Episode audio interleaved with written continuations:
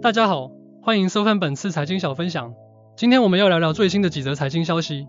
首先，美国劳工部最新发布的报告显示，上周初次申领失业金人数达到了十九点八万人。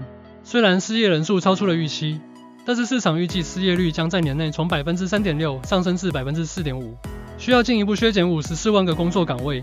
另外，美国商务部发布的修正显示，美国四季度 GDP 增速从百分之二点七下调至了百分之二点六。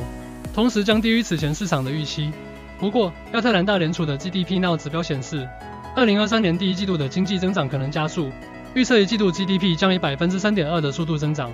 接下来，头型 Morgan Stanley 下调他们对 Charles Schwab 的评级，从买入下调至持有，同时将目标价从九十九美元下调至六十八美元。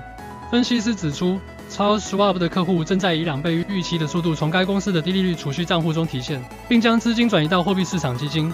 导致其盈利面临的压力超出了市场预期，因此，Schwab 今年和明年的利润预测被下调了百分之三十，股价下跌超过百分之五。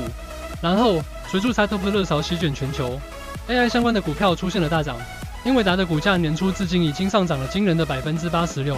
高盛的分析师表示，人工智能为全球经济增长带来的潜力在未来十年内约为七万亿美元。机构伯恩斯坦公司的一个最新研究报告计算出 c h a t b o 每年可以带动一个新的市场。总市值达到数千亿美元。不过，目前英伟达的估值已经达到了五十八倍，远超其五年平均的三十七倍。有些分析师认为其估值过高。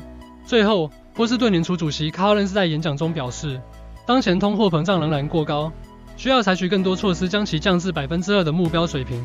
也是满联储主席 Barkin 表示，考虑到现在通胀的快速变化以及银行业危机对经济造成的不确定性，制定货币政策需要灵活且谨慎。此外，FTX 的前 CEO Sam Bankman-Fried 面临多项刑事指控，包括向外国官员行贿等罪名。以上是今天的财经小分享，谢谢大家收看，下次再见。